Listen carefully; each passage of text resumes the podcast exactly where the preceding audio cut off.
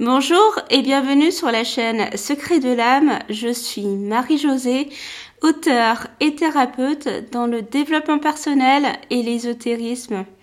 Aujourd'hui, je vais vous parler de la communication non violente, aussi appelée CNV.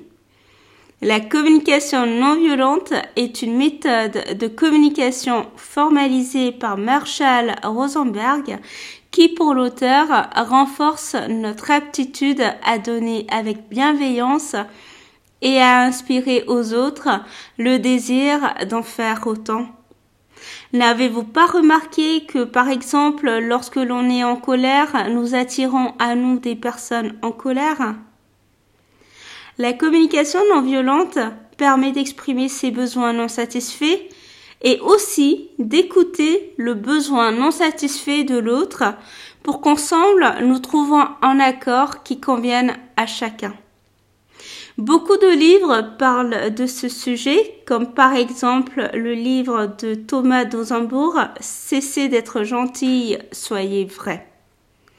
Je terminerai en disant que la communication non violente est un super outil pour communiquer avec les autres, mais surtout avec soi-même en exprimant avec bienveillance et dans le respect ce qui se passe en nous.